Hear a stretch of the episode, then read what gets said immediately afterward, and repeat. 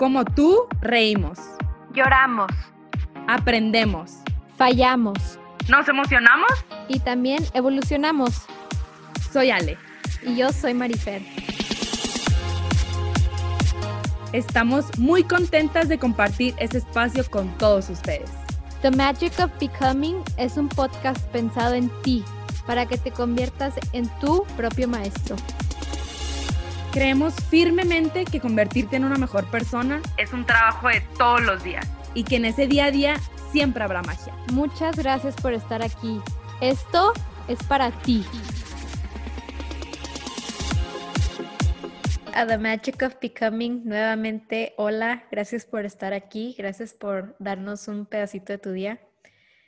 Yo soy Marifer y espero que estés teniendo un día muy bonito y estés disfrutando de cada momento de tu día, porque al final del cuentas lo único que tenemos es el aquí y el ahora. Me encantó. Muchas gracias a todos por estar aquí. Estoy súper feliz también de compartir este espacio con ustedes. Y como dice Marifer, disfruten el hoy, disfruten esta conversación, tanto como la disfrutamos nosotras haciéndola para ustedes. Y pues queríamos platicarles que de verdad coincidimos con una persona en Guadalajara que tiene muchísimo para compartir y es una persona realmente de admirar, que nos platica un poquito de su vida, un, un poquito de qué es lo que hace, de su historia y qué más, Marifer. Pues como dice Ale, tuvimos la fortuna de coincidir con este gran ser humano. Su nombre es Emilio, ya lo conocerán y estuvo muy chistoso porque yo fui a Guadalajara solo unos días, o sea, pues realmente fui pocos días y Ale y yo teníamos muchas cosas que ver, entre otras cosas grabar la introducción y definir entrevistas entrevistas, este, probar los micrófonos juntas, muchas cosas teníamos pendientes y tuvimos nuestra primera entrevista ah, en uno de los días que estuve ahí en Guadalajara y justo le preguntamos a Carlos, que fue nuestro primer invitado, de que, oye, pues, ¿quién nos recomiendas entrevistar? Tú que conoces a mucha gente con lo de los TED Talks, que crees que pueda dejar realmente un impacto positivo en la gente que nos va a escuchar. Y justo nos dijo de que tengo un alumno que se llama Emilio, que me debe un favor, le voy a escribir.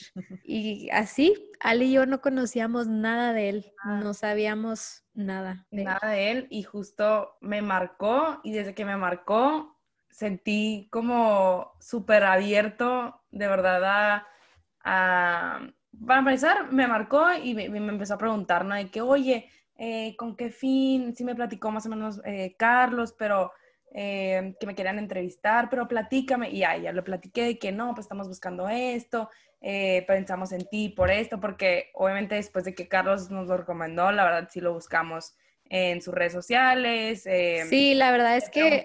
un poquito más de él y todo, entonces yo de que, oye, pues te buscamos por esto y la verdad sí nos encantaría que pues compartieras un poquito más de tu vida y de todo lo que tienes para compartir con la gente que nos va a escuchar. Y luego lo de que yo feliz, encantado, de verdad, muchísimas gracias por invitarme, o sea, de esas personas súper agradecidas y abiertas a de verdad transmitir algo y de verdad conocer gente que, que tenga un impacto positivo en los demás, que me encantó literal desde, desde la llamada que tuve con él. Y dicho y hecho, lo conocimos y es un tipazo de verdad. De, esa gente que, que, conoces y se da tan fácil la conversación que sientes que ha sido tu amigo de toda la vida. Tiene una vibra súper bonita, tiene unas ganas de ayudar y de crear un impacto positivo en el mundo que se le nota a kilómetros. Y creo que, Ale, no lo mencionamos en el primer episodio, pero pues aquí estamos para mencionarlo.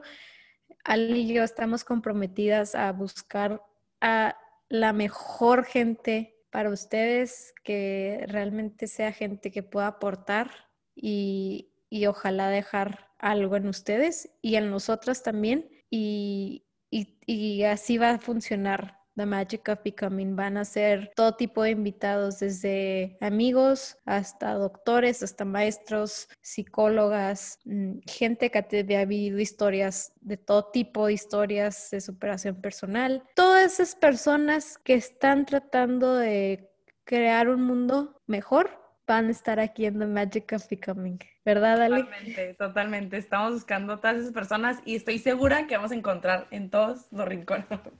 O sea, de verdad, las estamos buscando literalmente, así que también se aceptan recomendaciones de invitados. Claro. ¿Alguien sabe de alguien que, pues, que quiera compartir este espacio con nosotras y pues como dice Marifer, nosotras también estamos aprendiendo muchísimo de todos nuestros invitados y de ustedes, entonces estamos súper abiertas a, recibir esas, esas propuestas que nos tengan y felices de, de conocer a más gente, la verdad. Estamos disfrutándolo. Pues no les quitamos más tiempo y nuevamente gracias por estar aquí, gracias por darnos una oportunidad. Si te gusta este capítulo, si encuentras algo que puedas este, si, si encuentras algo que te hizo sentir algo, que crees que a un amigo le pueda ayudar, que crees que pueda motivar a tu primo, que pues, que lo que sea, que piensas que le gustaría escuchar a alguien más, te agradeceríamos infinitamente de todo corazón que nos compartieras. Así podemos lograr llegar a más gente y nuestra comunidad se pueda hacer cada vez más grande. Muchas gracias por estar aquí. De verdad, espero disfruten mucho de lo que se comparte en esta conversación. De verdad, muchísimas gracias a todos. Gracias por compartir esta magia. Esto es para ti.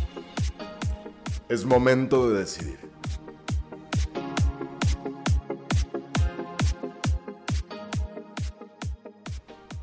Emilio es superviviente, atleta y conferencista. Bienvenido, muchísimas gracias por estar aquí con nosotras y nos encanta de verdad por fin conocerte y que nos acompañes el día de hoy. Ustedes chicas, de verdad muchísimas gracias, qué, qué honor, qué gustazo.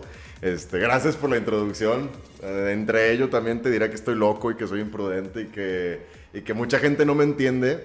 Pero, pues bueno, creo que vamos a coincidir muy bien en el, en el hecho de que eh, estamos fuera de serie. Y eso lo sé con ustedes desde el momento en que las conocí. Ay, Emilio, estamos bien contentas de que estés aquí. Me encanta la palabra que usaste, coincidir. Creo que este ha sido un camino muy bonito y qué padre coincidir con gente como tú. Bienvenido. Siempre es un gustazo, gracias. Bienvenido y bueno, quisiera que empezáramos porque nos platicaras un poquito de quién eres, cómo te describirías, un poco de tu historia. Mm, creo que de entrada, digo, eh, es una historia bien turbulenta la que tengo. Eh, mi historia no me define definitivamente, pero me ha, me ha hecho llegar hasta donde he llegado, sea mucho, sea poco. Y el día de hoy te puedo decir que soy una persona que me sé, me sé conscientemente a prueba de todo, ¿sabes? Me sé imparable, me sé fuerte, me sé decidido, porque la vida sí me lo ha demostrado. Entonces, si tú me preguntaras, pues bueno, ¿de dónde vengo? ¿Hacia dónde voy? ¿Qué estoy haciendo?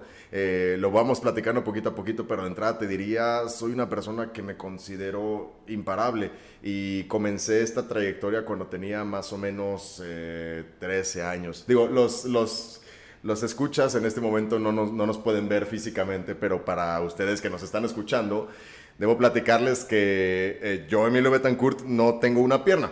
No tengo una pierna que no me hace falta, ¿ok? Ya sé, hay que dejarla bien clara. O sea, no la tengo, no me hace falta, quién sabe dónde chingado está, no importa. Este, yo no tengo una pierna. Me gusta decir más bien que tengo la otra. Y a, mí me gusta mucho decirle a la gente, esta, eh, me van a creer que estoy loco, pero a mí me gusta mucho decirle a la gente que pues eh, la perdí en la ribera de las Guacamayas en Chiapas con un cocodrilo cuando estaba nadando con mis amigos. ¿Y eso por qué? ¿De dónde sacaste esa historia? Porque es, es, es, es, de todos los días que, que, alguien te pregunte. Y la gente tiene mucha pena, ¿sabes? Hay como mucho estigma. Yo siempre le digo a la gente, es como, pregunta sin, sin, sin problema. Un paradigma muy... Sí, pero es un paradigma que entiendo, ¿sabes? Porque la misma, la misma comunidad eh, o las mismas personas hemos generado ese paradigma. Es como hay mucha gente que le ofende que le pregunten, pero la ofensa de que te pregunten viene de una, de una nula aceptación a lo que eres, ¿sabes? Cuando sabes lo que eres no te da miedo hablar de ello y la gente muchas veces no lo sabe. ¿Y cómo fue que abriste los ojos a los 13 años? O sea, platícanos un poquito más de cómo te diste cuenta o cómo de verdad, porque se nota que disfrutas lo que haces. Digo, no sé tanto de ti, ahorita nos irás platicando de qué es lo que haces, pero ¿en qué momento te diste cuenta que querías abrirle los ojos a la vida, literal? Yo abrí los ojos a la vida cuando la vida me estaba cerrando sus ojos a mí. A los 13 años, eh, de pronto una mañana amanezco eh, con un dolor con un dolor muy muy fuerte en una rodilla derecha, así de la nada. Imagínate que hoy te duermes y mañana en la madrugada eran 3, 4 de la mañana cuando recuerdo haberme despertado con una fiebre y un dolor insoportables. Entonces eh, yo me imaginé que habría hecho algo durante el día y que algo había sucedido y que, y que vaya, pues necesitaba un par de pastillas y todo seguía normal. La cuestión es que, ¿qué te parece? Dos días después, dos semanas después, dos meses después, el dolor seguía ahí fue entonces que comenzamos a buscar mucha ayuda. Debo platicarte y quiero que lo sepas que en ese momento yo tenía 13 años y eh, em, el Emilio de los 13 años es un niño que no iba en un buen camino. Y eso me gusta platicarlo para que podamos como entender cómo, cómo suceden estos, estos brincos en la vida, ¿no? estos saltos. En donde yo trabajo les llamamos estos saltos cuánticos. O sea, cómo suceden yo era un niño muy descarrilado. O sea, te puedo decir así de verdad que a los 13 años pasé primer, primer, primer grado de secundaria, creo que como con 6.3, 6.2. O sea, estuve a nada de reprobar un año escolar, que no es poquita cosa. O sea, repetir año en secundaria, o sea, es como. Bueno. O sea, no manches, es secundaria. O sea, ¿quién reprueba secundaria? Este. A los 13 años ya había probado el alcohol, no me había emborrachado, pero ya lo había probado. A los 13 años ya había probado el cigarro, ya había fumado. A los 13 años me escapaba de clases, me iba al cine, me... era un niño muy problemático, muy, muy problemático. Entonces, bueno, yo estaba en esa etapa cuando de pronto me sucede que, vaya, sucede este dolor, comenzamos a ir al médico y al médico y al médico y al médico y, para entrar a temas más trascendentes, pues una, una mañana, un domingo, de la mano con mi mamá, era apenas un niño de 13 años, o sea, era un niño, un niñato, un niñito. Eh, entramos a la sala del, del doctor, después de haber tenido lo que llamamos una mesa redonda médica, que es básicamente un grupo de médicos de muchas áreas que, que toman un caso que, que, no pueden entender, el que en este caso era el mío. O sea, nadie sabía qué era lo que tenía, nadie quería decirme, eran médicos y médicos y médicos y otro hospital y otro hospital y otro hospital y aquí y en Chiapas y eh, era muchísimo. Entonces eh, me siento en el escritorio frente a un doctor que me mira los ojos, comienza a escribir en su computadora, me dice, Emilio, tienes tres años, creo que eres suficientemente grande como para que te platiquemos qué es lo que está pasando. Me mira a los ojos y sin ninguna pena me dice, eh, lo que pasa es que tú probablemente vas a perder tu pierna. Así tal cual te dijo. Así, de frente. ¿Y en ese momento qué fue lo que sentiste? Fue un shock tan impresionante que lo primero que sentí fue ganas de reírme. De hecho, me, creo que me reí, o apenas puedo recordarlo me, reí, o sea, como a carcajadas, ¿sabes? Como de... De que estás bromeando, ¿verdad? Sí, claro, es como de... Que es broma. Exactamente. Pero con esa sensación de, de, de, que sí es verdad, ¿sabes? Pues creo que es como un rechazo a la misma vez, como que tu cuerpo trata de decir, no es cierto, pero... Es una negación oh, total. Oh, sí, cierto. Es una negación, sí, exactamente. O sea, es la única manera en la que encontré cómo negar esa realidad, ¿sabes? O sea, la cómica. Y entendí que no era un chiste cuando de pronto volteo a mi izquierda y veo que ahí está mi madre, como mi madre, la mujer más fuerte que he conocido en mi vida. La he visto llorar dos o tres veces en toda mi vida, en mis 22 años la he visto dos o tres veces llorar. Una mujer muy, muy fuerte, muy, muy decidida. Y esa era la primera ocasión en toda mi vida en la que la veía llorar a, a llave abierta, ¿sabes? O sea, lo único que pude recordar o que puedo recordar al día de hoy es que volteo a mi izquierda y la encuentro a ella con las, con las manos en el rostro, tapándose la cara y las lágrimas que le salían entre los dedos, o sea, llorando desbordada. Y en ese momento, claro que, que entendí que no era un chiste, ¿no? Y en cuanto menos me di cuenta, ya era yo el que estaba llorando. Eh, el médico me dice, e, eso que tienes ahí en tu rodilla es un, es un tumor, o sea, probablemente tienes un cáncer. y nada. O sea, se viene un proceso difícil, ¿no? Te puedes imaginar cómo salí de la, de la sala. O sea, en ese momento para mí escuchar que iba a perder una pierna. Y no lo digo, de verdad te lo digo de corazón y te lo digo mirándote a los ojos. O sea, no, es, no era un tema, no, no lo quiero hacer como motivacional. De verdad, yo cuando salgo de la sala del médico, lo primero que me dije en este vórtice así violento y turbulento de, de pensamientos, de miedos, de dudas, de incertidumbres, de, de dolores, lo primero que empecé a pensar fue, mi vida ya valió. O sea, mi vida se acaba de ir al carajo. Sí, o sea, es que estoy sin palabras. Es que no, no me puedo ni imaginar lo que puedes sentir en ese momento y creo que si no tienes las herramientas en ese momento de controlar tus emociones, es dificilísimo digerir eso, o sea, aceptarlo. Está muy Pero- fuerte, la verdad. se me hizo muy padre que, que fue eso lo que tu punto clave para abrir los ojos. O sea, claro que nos cuentas que ha sido súper difícil, pero se me hace padre el hecho de que dijiste, hoy abro los ojos a la vida y así iniciaste la historia. Y por más que ha sido algo difícil y, y imagino que ha sido todo un proceso para ti, me encanta cómo le has sacado el lado positivo y el lado bueno a, a todo esto que apenas comenzó ese día, pero ha sido muchísimo más todo lo que has hecho después de eso. Entonces, si nos quieres platicar un poquito más de qué fue lo que pasó después, qué estás haciendo ahorita, más de ti. Claro, ah, pues bueno, o sea, llegó ese, llegó ese vórtice, llegó esa lucha violenta, sangrienta, larga, cansada. Fue una temporada, un año, año y medio, difíciles, exageradamente solo, esa, esa soledad penetrante, no soledad de, no soledad de me siento solito, sino soledad de de verdad ni siquiera me siento a mí. O sea, me siento, no sé, fuera de mí.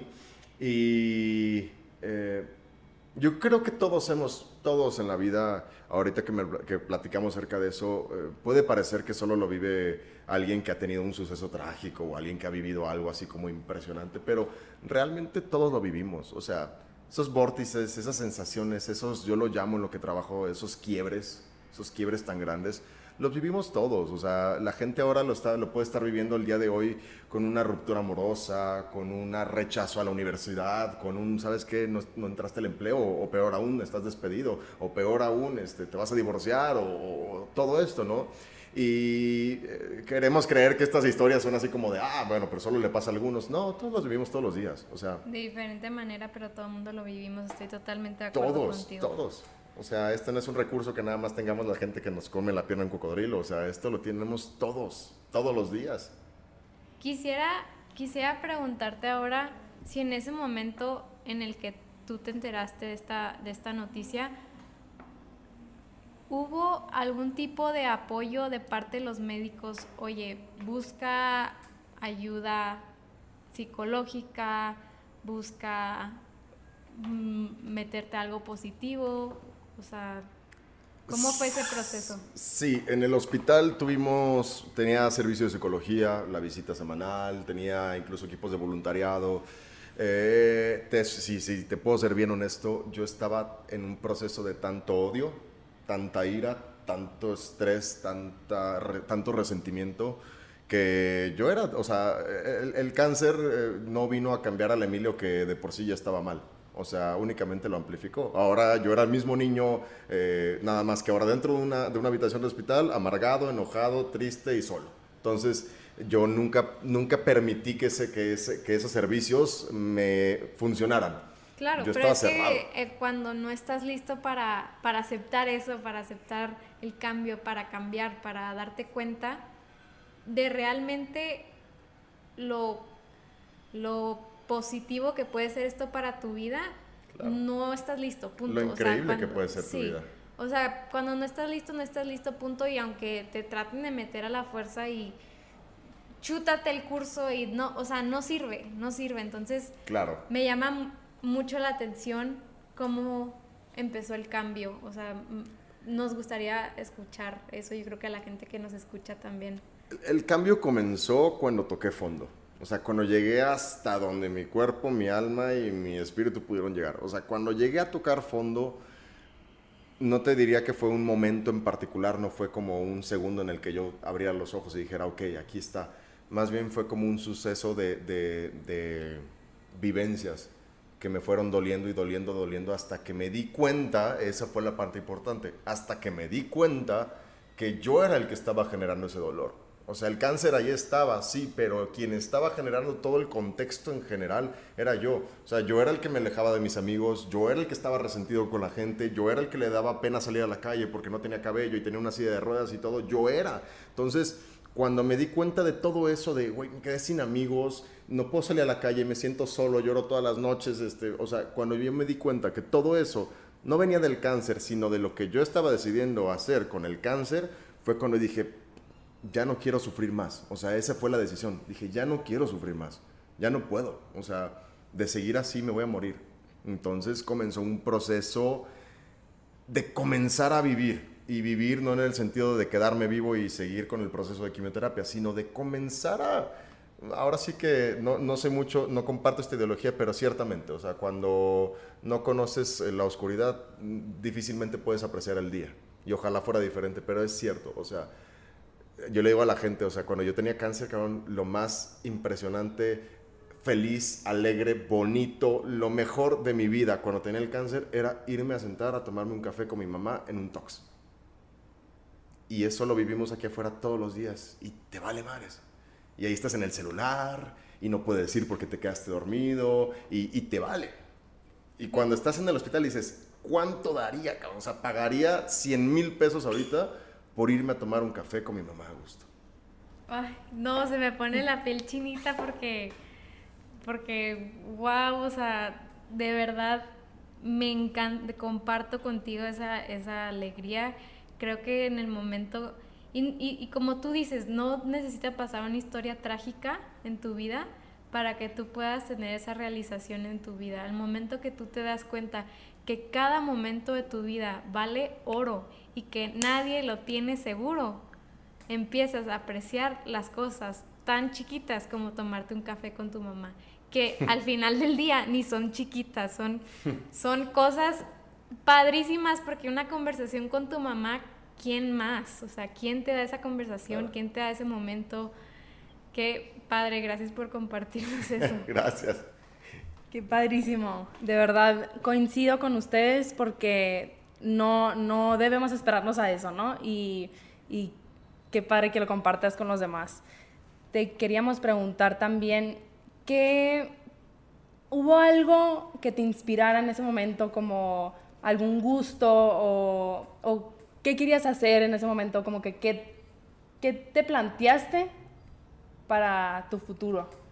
Um, en ese momento no tenía idea, estaba muy joven. Este, creo que a esa edad como que todavía no dimensionas o yo al menos no dimensionaba qué podía hacer de mi vida. Eh, lo único que sabía era que quería vivir, eso era todo. O sea, me sentía como un león en una jaula y, únicamente podía ver afuera y decir, no sé qué hay allá afuera, o sea, está, está, la jungla, está salvaje, está igual de loco, pero quiero salir de esta jaula, pues, o sea, quiero ir allá afuera y correr.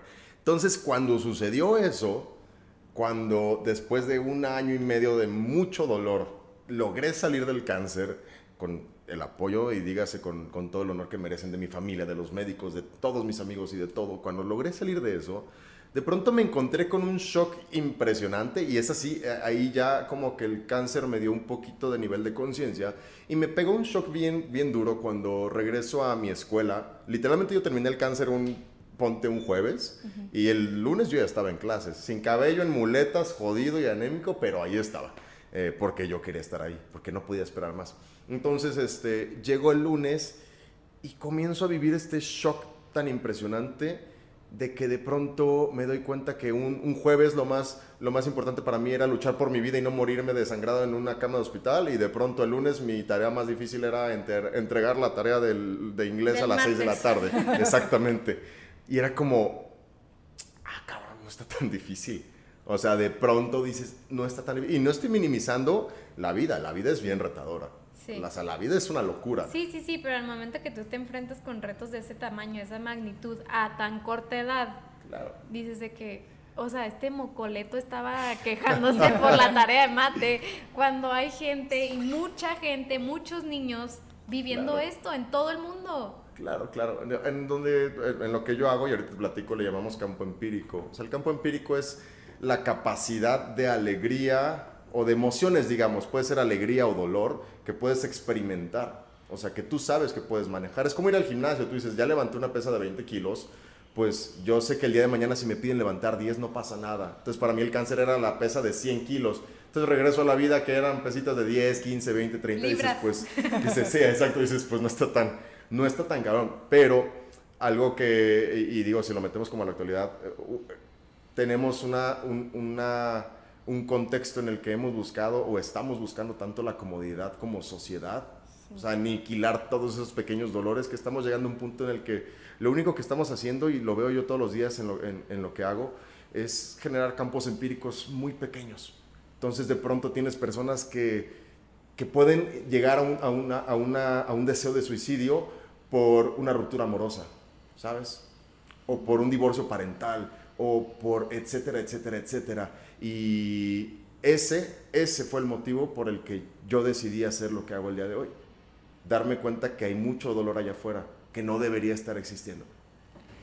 Me gustaría escuchar un poquito más, bueno, obviamente de qué haces hoy, y sobre todo, ¿cómo, o sea, cómo fue avanzando tu vida al momento que regresas a la escuela? O sea, empezar por eso, por cómo, cómo fue tu vida regresando a la escuela y ya después que nos platiques cómo llegaste a lo que haces hoy en día y qué es lo que haces para que sepan. Regresar a la escuela fue emocionante.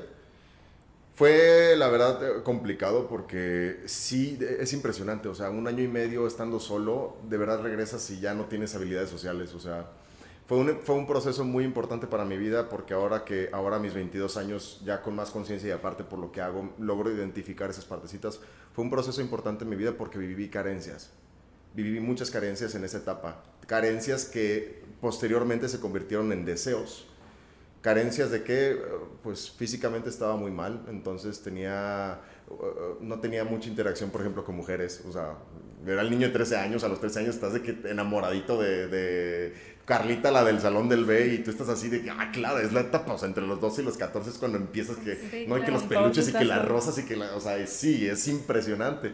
Y pues ahí tienes a un niño que pesaba 30 kilos y medía unos 70, o sea, como bailarina de ballet, pálido, sin cabello y todo entonces comencé a vivir ciertas como carencias que después se convirtieron en deseos y en voluntades. O sea, viví ese tipo de situaciones incómodas, eh, me sentía débil, me sentía nada destacable, o sea, como un niño de la esquina, me sentía muchas cosas. Y ese proceso posteriormente comenzó, nació algo en mí que dijo, no me quiero sentir así. O sea, igual que en el cáncer, ¿no? O sea, dices, estoy sufriendo y no me quiero sentir así. Entonces comencé a llenar esas carencias. Oye, es que pues nadie te pela, cabrón, porque estás flaco, estás pálido, no tienes cabello, entonces comienza esta parte de, ah, ok, entonces voy a poner la atención a mi cuerpo. Y comienzo a hacer ejercicio, y comienzo a hacer deporte, y comienzo a cuidarme, y comienzo a alimentarme, y comienzo a, oye, es que me sentía débil porque levantarme de la cama me mareaba y me desmayaba de la chingada porque estaba, estaba débil. Ah, bueno, entonces voy a cambiar mi cuerpo hasta que yo me sienta fuerte. O sea, tenía ese deseo de sentirme fuerte, de sentirme grande, de sentirme independiente. Y así en todas esas pequeñas carencias las fui empezando a llenar. O sea, todas, todas, todas. Dije, ya no quiero sufrir, cabrón. Entonces te empecé a llenar todas y todas y todas y todas y todas y todas. Eso fue lo que, lo, ese fue el proceso que viví yo en, en esa etapa de regresar al mundo real. O sea, me di cuenta de todos esos como dolores que estaba padeciendo y comencé a, a aniquilarlos, a anularlos, a, a, a, llenarlos con algo más. Que en este caso era amor, era dedicación, era disciplina, era muchas cosas. ¿Y hubo alguna persona o algún libro o algún, no sé, alguien, pieza clave. alguna pieza clave que te inspiró a empezar a hacer el cambio para ya no sentirte así? ¿O solo fue, fuiste tú con tu decisión y todo lo que nos platicas? Cuando estaba chiquito me gustaba decir que era solo yo. El ego... a todo. claro, o sea, yo fui el que me rompí la espalda en el hospital y yo fui el que... y todo. Eh, hoy a los 22 años, y te lo digo así hasta con nudo en la garganta, reconozco que, y de verdad lo digo desde el corazón, que siempre fue Dios, independientemente de cuál sea el giro de, este podcast, o sea, siempre fue Dios. Y si yo te platicara las coincidencias que yo he vivido en ese proceso, para llegar a estar vivo, para llegar a estar aquí, son una en billones. O sea, las pequeñas cosas que, que nos sucedieron para que todo saliera bien como salió, eran infinitas. O sea, eran infinitas. Era una cosa de conocer en un Oxxo al director del hospital donde estás, en otra ciudad, para que te admitieran rápido. Tonterías que dices, no hay manera, o sea, no es posible. O sea, ¿cómo me encontré a la persona indicada en otra ciudad eh, justo cuando lo necesitaba? O sea, en, haciendo fila. dices, no es posible, o sea, no, no hay manera, no tiene sentido. Eh, entonces, pues sí, o sea, si me lo preguntas el día de hoy, o sea, fue, fue Dios en, en, la, en la palabra que cada uno lo quiere entender, fue, fue Dios. Claro, la palabra que cada quien lo, puede, lo quiere entender es... es Como cada uno lo sienta, ¿no? Sí, sí. O sea, un, un, un, ser, una energía superior, una luz superior que sí está Yo justo así lo veo, ¿eh? O sea, justo así yo, para mí Dios, para mí, no tiene rostro, no tiene, o sea, para mí Dios es como energía, es vida, es luz, es eso, eso. Wow. wow, de verdad, wow. Y a fin de cuentas también tú, pues, lo super decidiste, o sea, me impresiona cómo de verdad tomaste el papel de, a ver, pues sí se te ponen las oportunidades y Dios te puso todo, pero tú las tomaste y tú hiciste todo y, y de verdad con todas las ganas de, pues, querer cambiar y llenar esas carencias. Me encanta cómo lo explicas lo de las carencias, porque yo creo que es algo que debemos reconocer y llenar, porque ahí, ahí tiene su chistecito, ¿verdad? Entonces... Definitivamente, y hay, hay gente mucho más, mucho más eh, entrenada y mucho más consciente en ese tema. Yo todavía soy joven. Fíjate que eh, cuando, cuando, abres los ojos verdaderamente, te das cuenta que el sufrimiento que vives cada día, esas pequeñas dudas, incertidumbres, miedos, dolores, o sea, son, son decisiones que nosotros tomamos. O sea, tú decides estar así. Completamente, Y de todos los días. O sea, me, me, llamó mucho la atención lo que dijiste de lo que el cáncer me está haciendo sentir a mí. No, es más bien cómo estoy reaccionando yo al cáncer. Claro, claro, claro. Y creo que así es la vida, o sea, así es la vida, o sea, tú reaccionas a todo, no eso te da, eso es algo externo y tú decides qué valor darle. Sí y no, permíteme hacer nada más una, una diferenciación. Ese es el problema, que somos seres reactivos, o hemos decidido más bien ser seres reactivos, o sea, sucede la cosa y entonces generamos una emoción y vemos cómo reaccionamos, y como no estamos ni siquiera preparados, o sea, la reacción naturalmente tiende a ser negativa, cuando deberíamos hacer en el otro lado seres activos. ¿Sabes? O sea, yo genero lo que, lo que quiero que suceda. Y esa es una capacidad que literalmente se, se va entrenando. O sea, hoy a mis 22 años me sucede de pronto también, yo vivo experiencias negativas o experiencias dolorosas como todos, pero ya no me es tan difícil decir, ok, no pasa nada. O sea, está en mí. Sucedió algo que me duele, que me lastima, que me lo que sea, lo que tú quieras, una separación amorosa, un lo que sea, etcétera. Y ya tengo esa capacidad de decir, ok, pero está en mí. O sea, voy a permitirme sentir lo que mi cuerpo quiera sentir, experimentar lo que tenga que experimentar, pero no me voy a quedar en eso, ¿sabes? Pero puedes, puedes coincidir conmigo que no es algo que nace del día a la mañana, es algo que lleva de, o sea, creo que es como un músculo, o sea, es algo que tienes que practicar todos los días hasta de no enojarte en el tráfico, hasta de, o sea, es entrenar a tus emociones porque todo, o sea, yo en lo personal soy una persona que se me prende porque alguien me pita y, o sea, cuando ya me hice consciente de que, a ver, no pasa nada, pues al final de cuentas es algo que trae esa persona y está enojada, pues no es tu bronca, o sea, tienes que aprender a reaccionar de diferente manera y ya empiezas tú a manejar tus emociones mejor y a controlar mejor lo que sientes, pero igual creo que no es algo que nace el día a la mañana y que es algo que debes de practicar todos los días. Nada que realmente valga la pena ha sucedido de la noche a la mañana. Sí, totalmente. decíamos eso ayer.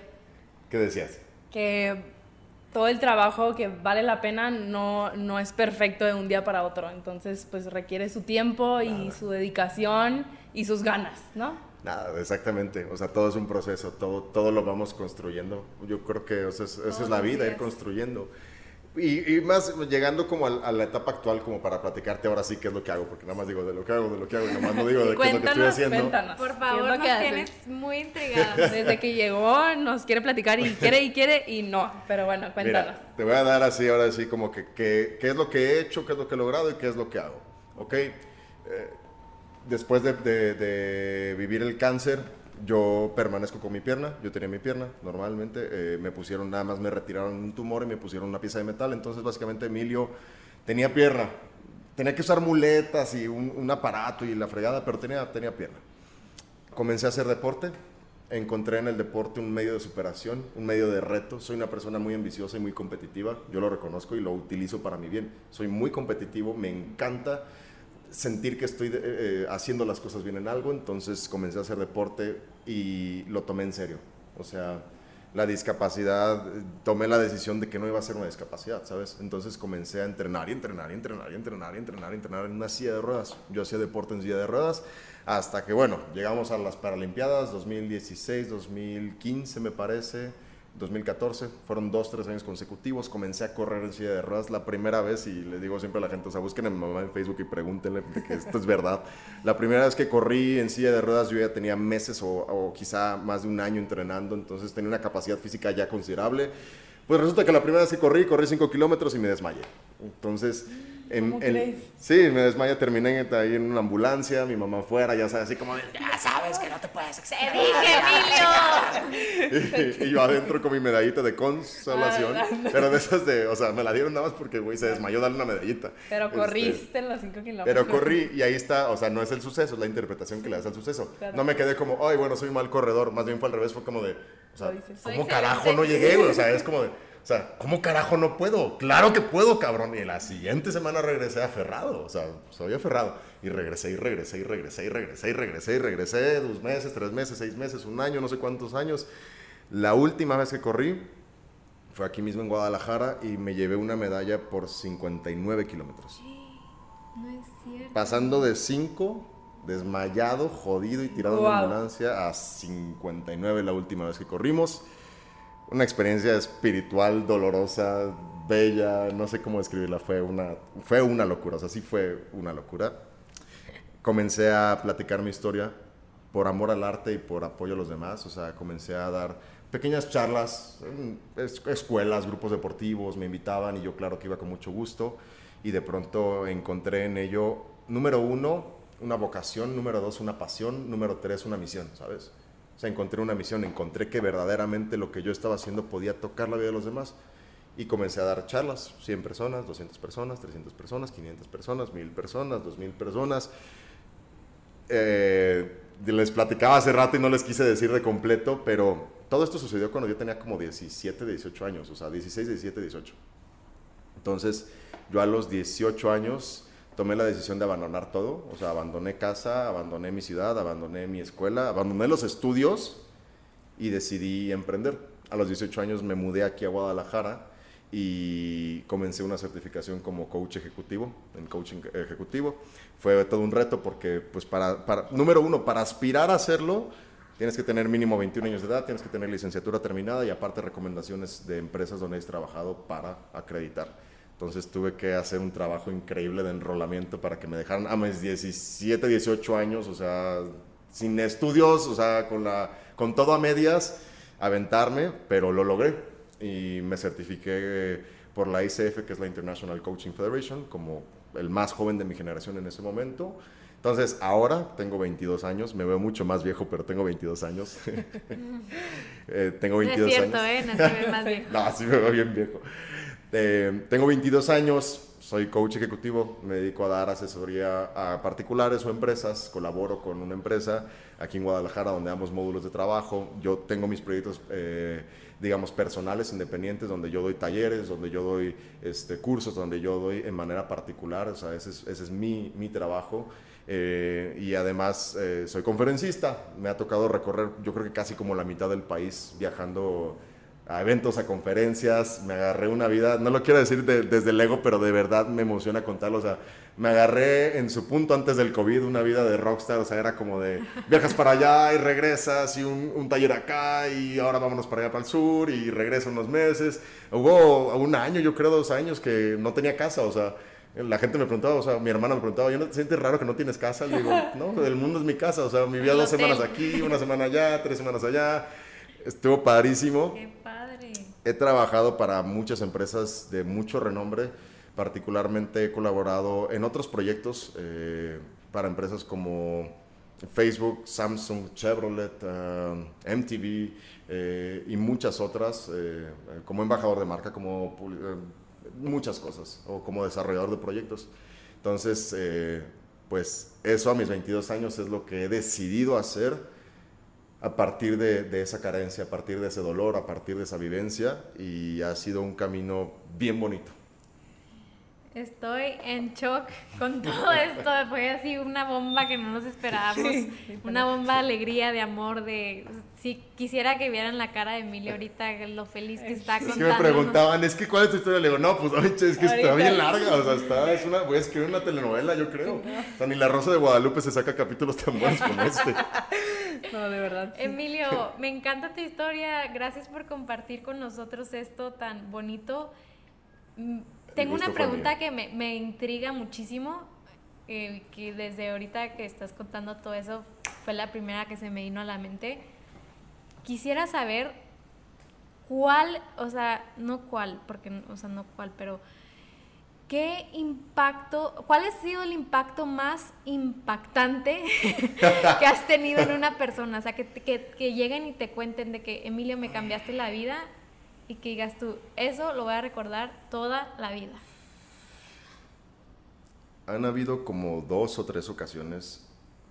Te voy a decir que no, no lo considero el más, porque al final fueron, fueron comunicaciones vía redes sociales, yo no conozco a las personas, entonces no puedo dar fe de totalidad de que eso fue una, una verdad, pero han habido dos o tres ocasiones que, que, me ha escrito algún hombre o alguna mujer para decirme, me acabas de salvar del suicidio. Y eso ha sido así de, siempre de manera anónima, ¿sabes? O sea, yo no sé quiénes son, un número desconocido, y eso siempre me ha... Yo, yo siempre había dicho que, que el día que, que yo lograra eso, iba a ser el día en que yo supiera de verdad que esto era lo que tenía que hacer en esta vida. Por lo que le debo a la vida, por lo que le debo a Dios y por lo que le debo al mundo, ¿no? Entonces, llegué a ese momento, sí, sí me ha tocado dos o tres veces recibir esos mensajes.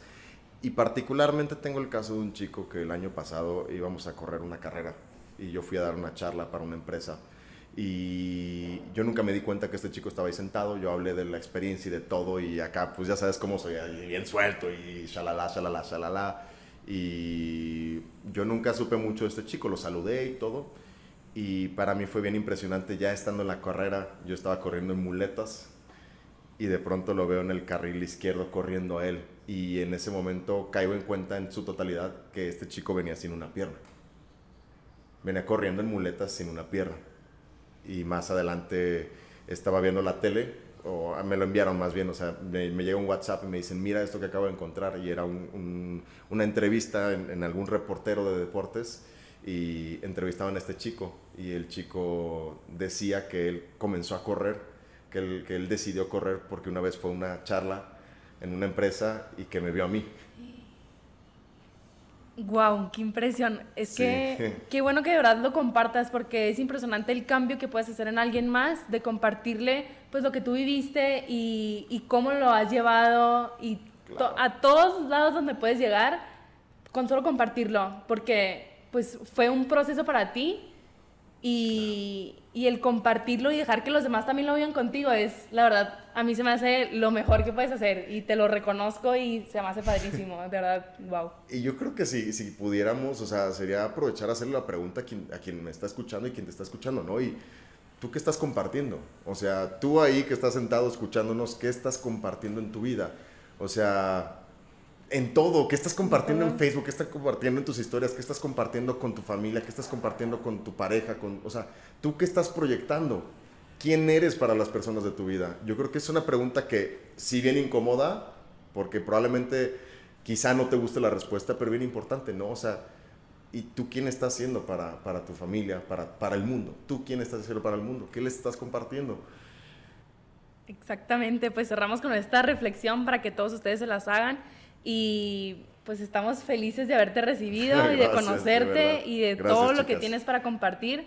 Y obviamente queremos saber mucho más de ti, pero pero wow, wow todo lo que haces y, te lo reconocemos y ya. yo estoy, o sea, me quedé así de que quisiera que vieran mi cara, estoy de que ni sé qué decir, me encantó tu historia, te agradezco de todo corazón que no solo la compartas con nosotros, sino con toda esta gente que lo está escuchando.